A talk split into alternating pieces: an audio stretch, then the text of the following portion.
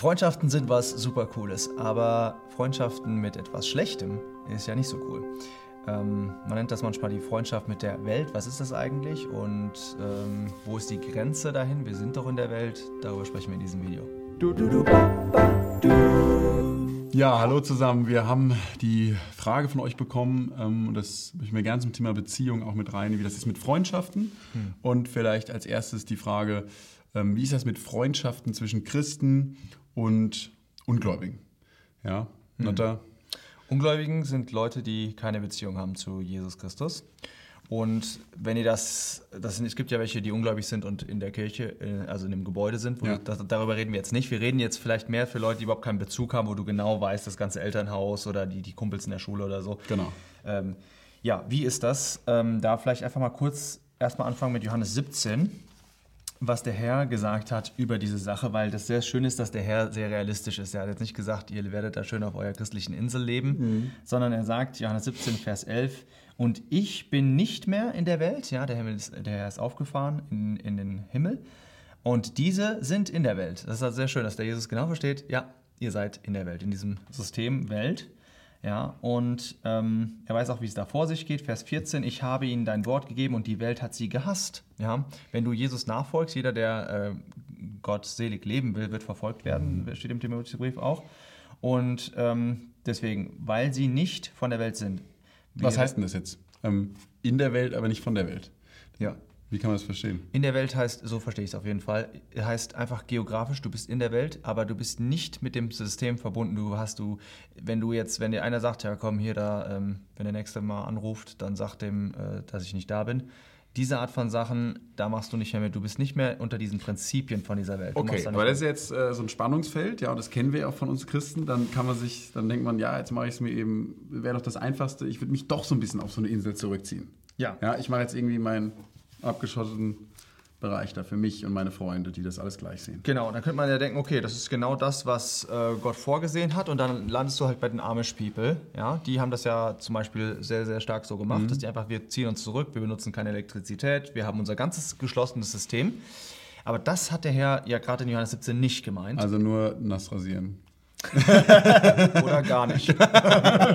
so. ja. Ähm, ja, also Vers äh, 1. Korinther 5, Vers 9, das ist jetzt ein anderer Zusammenhang, aber der zeigt doch, was äh, auch der Apostel Paulus, äh, wie die das gelebt haben. Und zwar, was der, was der Heilige Geist uns auch sagt mhm. hier. Und zwar sagt er euch, dass wir mit äh, Hurern, äh, nicht mit Hurern Umgang haben sollten. Und das sind jetzt Personen, ich lese vielleicht mal alles vor. Nicht durchaus mit Hurern dieser Welt und den Habsüchtigen und Räubern und Götzendienern, sonst müsstet ihr aus der Welt hinausgehen. Ich sage euch jetzt aber keinen Umgang zu haben mit jemandem, der sich Bruder nennt, also der ein Christ ist und ein Hurer ist. Okay, ganz ja. anderer Zusammenhang, macht nichts, aber was es eigentlich sagen will, diese Stelle ist, nee, mit den Leuten aus der Welt sollt ihr eigentlich Kontakt haben, ihr sollt nur mit jemandem, der ein Christ ist, ja, und äh, aber lebt eigentlich wie einer, der kein Christ ist, da sollt ihr speziell, mit dem sollt ihr speziell umgehen und äh, keinen Kontakt mit denen haben. Aber das bedeutet implizit, ihr sollt mit den anderen Kontakt haben. Genau, also soziale Isolation ist nicht die Lehre der Bibel. Ja. ja wie könnte man übrigens das fällt mir gerade spontan noch ein. Sehr gut. Äh, äh, wie kann man ähm, Salz der Erde sein ja, und Licht der Welt, wenn man sich in einem Raum einschließt und mhm. nur für sich als Christen bleibt? Gerade bei, bei Salz ist ja. es sehr interessant, ja. dass Salz erst wirksam wird durch Vermischung. Deswegen steht auch nicht mhm. Salz der Welt. Also die Bibel ist super, ja. Also mhm. Salz der Erde. Ja. Du musst dich im irdischen Sinn, in irdischen Beziehungen, die bestehen, musst du mit reingehen. Du sollst, was weiß ich, ja, es sind jetzt keine Kindergartenmütter, aber man soll da auch mal äh, mitmachen oder du kannst, äh, denke ich, zur Weihnachtsfeier gehen, solange das eben nicht so ausartet und mit den Leuten einfach zusammensitzen und dieses Salz reinbringen. Mhm. Ja? Das ist einfach der Punkt. Und da möchte ich, möchte ich euch eine Hilfe geben, einfach. Wie, wie sieht die Bibel das? Wo mitmachen, wo nicht? Mhm. Sie haben gesagt, nicht Isolation. Jetzt lesen wir mal ein paar Verse aus 1. Petrus 4. Denn das ist ja oft unser Problem, ja, mhm. das, was jetzt hier kommt. Mhm.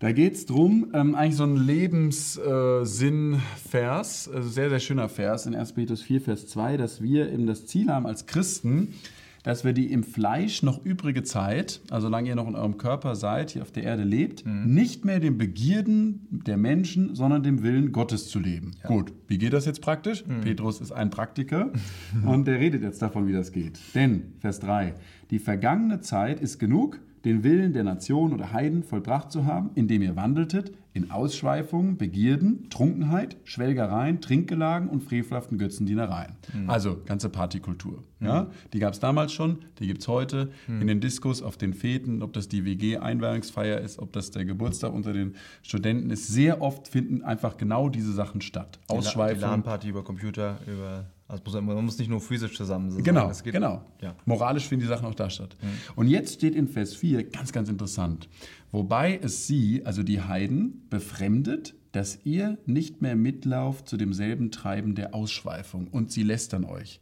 Das heißt, bei den Christen war bekannt, wenn so ein ausschweifendes äh, Verhalten da ist, wenn diese Partys da sind, dann sind sie nicht mehr mitgelaufen. Und die mhm. wurden dafür sogar dumm angemacht. Ja. Ja?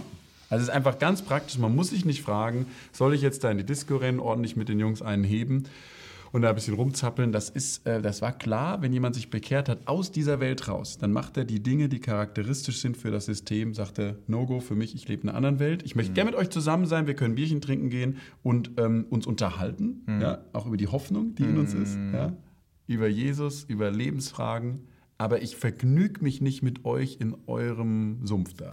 Und jetzt kommt ein wichtiger Punkt, vielleicht für Christen, die hier zuschauen, weil es gibt noch so ein kleines äh, Subklima, würde ich mal sagen. Das ist, so, das ist das nämlich manchmal unter Christen genau das Gleiche entsteht. Das heißt, dass du einen Freundeskreis hast, der total weltlich Absolut, ist. Ja. ja. Das ist zwar, die sind vielleicht alle Christen, die Eltern sind auch alle Christen, aber was da eigentlich passiert in dem Freundeskreis, ist total weltlich. Ganz genau. Und wenn du dich davon trennst, wirst du auch genau diese Verfolgung auch bekommen, ja, ja dass sie sagen, oh, so ein Superheiliger und so weiter, ja ähm, können wir euch auch nur ermuntern, auch aus eigener Erfahrung, äh, sich einfach davon zu trennen. Ist am Anfang ziemlich hart äh, für einen Jugendlichen, sich davon, äh, wenn man ja gerade, man sucht ja die Anerkennung der anderen, man möchte im Freundeskreis drin bleiben, man möchte in sein und Absolut. nicht out. Und wenn ja. du rausgehst, dann ist es am Anfang ziemlich schwierig, äh, diesen sozialen Druck auszuhalten. Aber wie, der, wie die Person, die aus der Synagoge rausgeworfen worden ist, Jesus fand ihn. Wunderbar, wunderbar. Deswegen lasst euch bitte ermutigen, ja, dass ihr dem Herrn treu seid, dass ihr euch deswegen nicht von Menschen isoliert, dass ihr euch mhm. kennenlernt als jemand, übrigens, die ersten Christen hatten Gunst bei dem ganzen Volk. Mhm. Ja, die waren mhm. auch, das waren Leute, die waren man hat schon gemerkt, das waren besondere Leute. Ja. Mit denen war man bestimmt auch irgendwo auch manchmal gern zusammen. Ja? Mhm. Und hat äh, die, die schätzen gelernt. Seid doch solche Leute, die Salz und Licht sind. Mhm. Aber denkt dran, die Bibel sagt, welche Gemeinschaft, welches gemeinsame Teil, welche gemeinsame Sache hat ein Gläubiger mit einem Ungläubigen? Mhm. Nix. Das heißt, ähm, du kannst dich nicht mit denen wirklich vergnügen gehen und das, das, das funktioniert einfach nicht. Nee, ja? Das stimmt. Gut. Viel Erfolg beim Umsetzen. Und gute Freundschaften. Ja. Ja, ihr Lieben, das war's auch schon. Vielen, vielen Dank, dass ihr das Video bis hierhin angeschaut habt. Vielen Dank auch alle, die ihr das mitverfolgt. Und vielleicht kennt ihr irgendjemanden, der gerade jetzt so ein Video oder auch vielleicht das ganze, den ganzen Themenblock hier über Beziehungen, der das gerade interessant findet. Könnt ihr vielleicht einfach äh, vielleicht eine kleine Notiz dem schicken, dem das zeigen. Ansonsten braucht ihr jetzt nicht unbedingt für uns die Marketing-Trommel äh, wild zu wirbeln. Aber wir freuen uns echt riesig, das zusammen zu machen.